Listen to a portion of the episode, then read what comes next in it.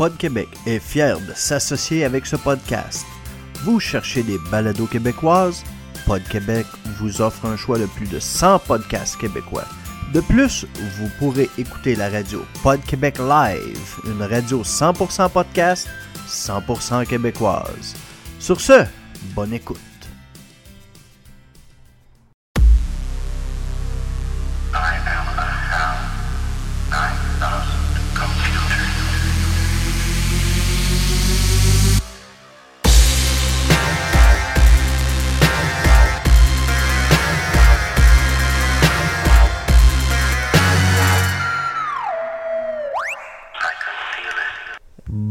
Bonjour et bienvenue à mon show Tech News Québec. Mon nom est Yves Nadeau et ça me fait plaisir d'être avec vous aujourd'hui.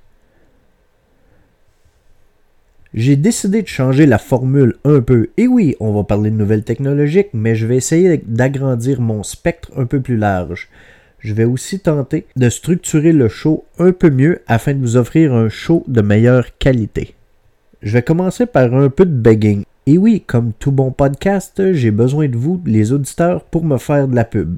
Et comment on fait pour faire de la pub quand on est un auditeur? Eh bien, c'est simple. On en parle à nos amis, on partage sur les réseaux sociaux, on donne de la visibilité au show en allant donner un rating et un commentaire sur iTunes, Google Play Music ou toute autre plateforme comme Pod Québec. Et en tant qu'administrateur de Pod Québec, je vous propose non seulement d'aller visiter ma page pour Tech News Québec, mais aussi plus de 100 podcasts québécois disponibles pour vous sur cette plateforme. Dans les épisodes antérieurs, j'avais instauré la Minute Pod Québec à la fin du show. J'ai décidé de changer tout ça et au lieu, je vais inclure la recommandation de la semaine à la place. Donc cette semaine, ma recommandation est le podcast Le Stream de Yann Terrio. C'est un podcast d'opinion à, à saveur humoristique il parle de sa vie, il parle de ses expériences et déblatère sur des sujets divers, le tout enrobé de la musique pour la plupart qui sont des demandes spéciales des auditeurs. Un vrai bon podcast que je vous recommande donc pour la semaine du 25 au 1er octobre. Le stream de Yann Terrio est la recommandation officielle sur Pod Québec. Côté tech, cette semaine a été passablement tranquille, mais bon, je vous ai trouvé quelques sujets dignes de discussion. Le premier sujet que je vous présente est la fermeture du site de streaming ShowMe en date du 30 novembre prochain. Pour ceux qui ne connaissent pas ShowMe, eh bien c'est un site de streaming créé en août 2014 conjointement par Rogers Communication et Shaw Communication, donc euh, des Ontariens et du monde de l'Alberta. Deux géants canadiens de la câble distribution pour compétitionner directement à Netflix. Malheureusement, tenter de compétitionner Netflix avec qui se pavane avec plus de 5,2 millions d'abonnés, une montagne de contenu original et un tarif similaire ou presque, on parle d'un dollar de différence, c'est un peu trop pour Xiaomi. Pour ma part, je suis abonné à Xiaomi depuis quelques mois seulement, mais c'est un service que j'appréciais. Malgré son manque flagrant de contenu original, Xiaomi offrait du contenu exclusif tel Mr. Robot Transparent et une panoplie de bons films. Ma qualification envers Xiaomi était un complément à Netflix et je considère que le prix était quand même raisonnable. Vous êtes à, cheval pour l'achat de votre prochain cellulaire et le manque de branchement 3.5 mm, donc l'audio jack, du iPhone 7 vous agace, eh bien la compagnie Fuse a peut-être la solution pour vous. Sous la bannière de sociofinancement Indiegogo, Fuse tente de lancer le case pour votre iPhone 7 qui inclurait une batterie supplémentaire ainsi qu'une prise audio 3.5 mm imbriquée directement à l'étui. Côté batterie, le modèle pour iPhone 7 possède une charge de 2400 mAh et le modèle pour le 7 Plus offrirait une batterie de 3600 mAh. Pour le Indiegogo, le Fuse offre le boîtier pour les backers, donc les gens qui décident de soutenir le projet, à 49 US, mais augmentera à 69 quand l'étui atteindra les tablettes de votre magasin préféré. Du côté sécurité informatique, cette semaine, on va parler des attaques de denial of service, donc ce qu'on appelle communément le DDoS. Un botnet, dans le langage simple, un botnet, c'est un réseau d'ordinateurs contrôlé euh, généralement euh, sans l'approbation des, des, propriétaires des ordinateurs par une entité ou un groupe. C'est attaquer un hébergeur avec une force inégalée le ou les hackers ont réussi à prendre contrôle de plus de 150 000 appareils du type Internet of Things, donc les IoT. Ce qu'on parle ici, c'est les lumières branchées, les, euh, les télés intelligentes, les caméras de surveillance, les euh, enregistreurs numériques. D'ailleurs, la brèche a été effectuée avec des caméras de surveillance et des enregistreurs numériques, mais on peut aller aussi au niveau des, des frigidaires branchés, tout ce qui est euh, blender, toaster, des, appareils électroménagers qui sont connectés sur Internet. C'est ce qu'on appelle le, Internet of Things. Donc, les hackers ont réussi à prendre le contrôle de plus de 150 000 appareils, comme, euh, comme je disais plus tôt, des caméras de surveillance et des enregistreurs numériques, et à pousser une, une attaque de plus de 1 terabits seconde. En gros, ce qu'il va dire, et ça, je vais prendre l'analogie que je vais prendre, je l'ai entendu euh, sur euh, Chien de garde de Crypto Québec. Euh, c'est l'équivalent, si vous avez, mettons, un disque dur de 1 teraoctet ou même 2 teraoctets, bon, ben, c'est de remplir votre disque dur à capacité en l'espace d'une à deux secondes. Ça vous donne un peu une question de grosseur euh, de l'attaque. Il n'y a, pas, pas grand-chose sur la Terre qui est capable de supporter ça présentement. Malheureusement, c'est c'est quelque chose qu'on va voir de plus en plus souvent avec l'avenue des appareils branchés de basse qualité qui offrent une sécurité douteuse. Et euh, c'est bel et bien le cas avec les appareils. Souvent, euh, on parle, j'ai entendu parler sur d'autres podcasts au niveau sécurité. souvent les caméras de surveillance qui ont pas de, de, branchement sécure. Donc n'importe qui est capable de regarder une caméra de quelqu'un. Euh, on parle souvent des les moniteurs pour bébés intelligents que vous pouvez regarder à partir de votre appareil cellulaire.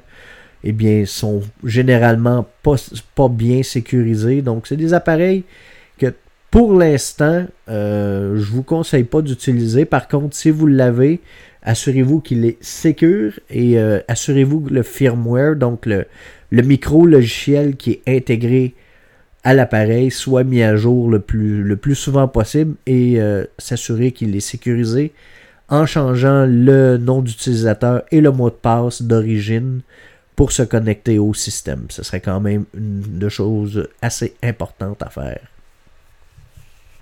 Pour les fans de Google, le 4 octobre est une date excitante. Non seulement Google devait annoncer, devrait annoncer les nouveaux appareils Pixel et Pixel XL, donc les nouveaux appareils cellulaires, euh, ceux-là ont été bâtis par HTC, par contre vont porter la bannière de Google.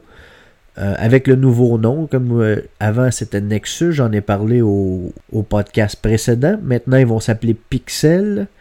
Mais aussi une tablette de 7 pouces, cette fois fabriquée par Huawei, qui a fait le Nexus 6P.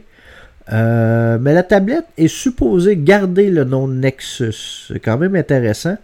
Euh, par contre, en principe, selon les rumeurs, on s'entend que c'est toujours des rumeurs, elle s'appellera. Le, OS ne sera pas Android, mais bien Andromeda, qui est un hybride entre le Google OS qu'on retrouve euh, à l'intérieur des Chromebooks et Android. Je vais vous revenir avec plus de détails la semaine prochaine là-dessus. D'ailleurs, c'est quelque chose que j'attends avec impatience. Ma tablette a commencé à avoir de l'âge et euh, j'ai hâte de la changer. Comme nouveau segment, cette semaine, je vais vous parler de la crypto-monnaie. Donc, l'argent virtuel est un monde que j'explore de façon amateur et je tiens à faire un sujet récurrent toutes les semaines. Alors, on va commencer par le début.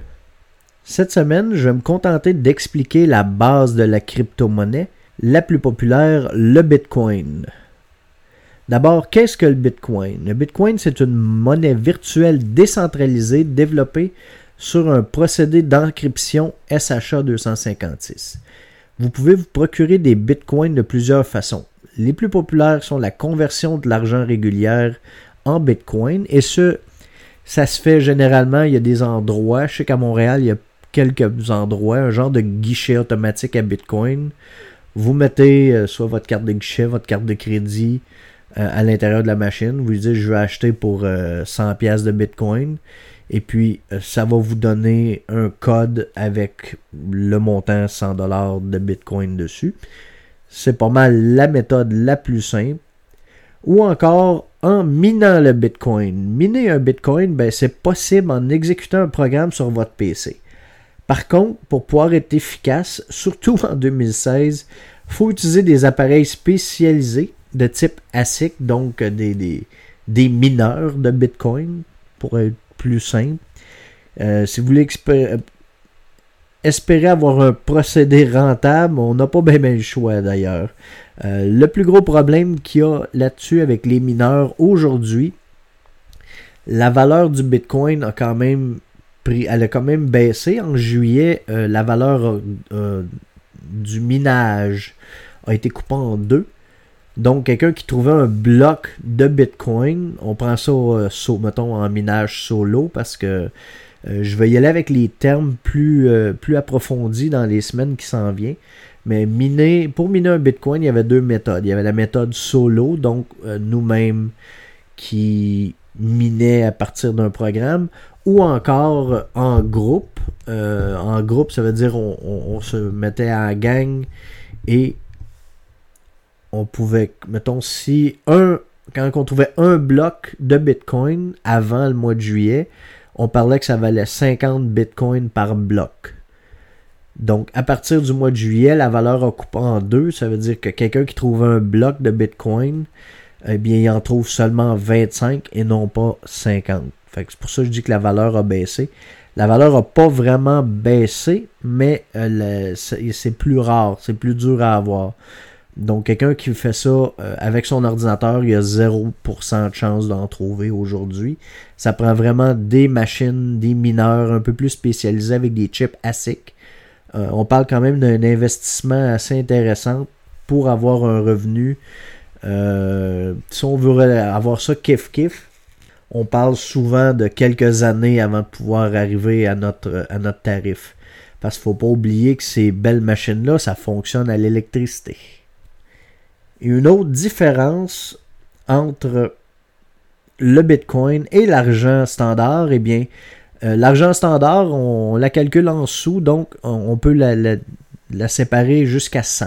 C'est 1 dollar, c'est 100 sous noirs. Eh bien, qui n'existe plus, fait qu'on va y aller à 25 cents. le Bitcoin, lui, par contre, il peut se diffuser, il, peut se briser jusqu'à 8 décimales, donc euh, pratiquement 1 million, euh, million de particules de Bitcoin. C'est pratique quand on parle que la valeur de 1 Bitcoin aujourd'hui roule aux alentours de 800 dollars canadiens. Alors ceci termine donc le show de cette semaine. J'espère qu'il vous a plu. En plus, je vous annonce un petit changement à l'horaire. Tech News Québec va être mis en ligne les samedis à partir d'aujourd'hui. Je suis aussi à la recherche d'un co-animateur ou d'une co-animatrice.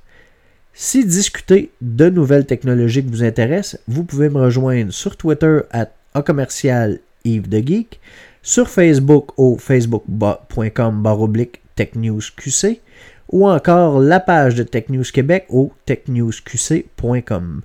Je vous remercie et à la semaine prochaine.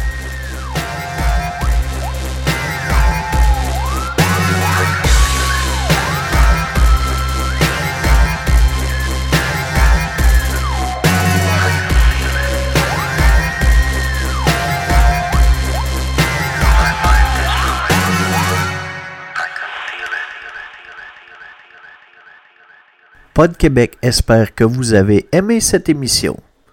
Pod Québec, 100% podcast, 100% québécois.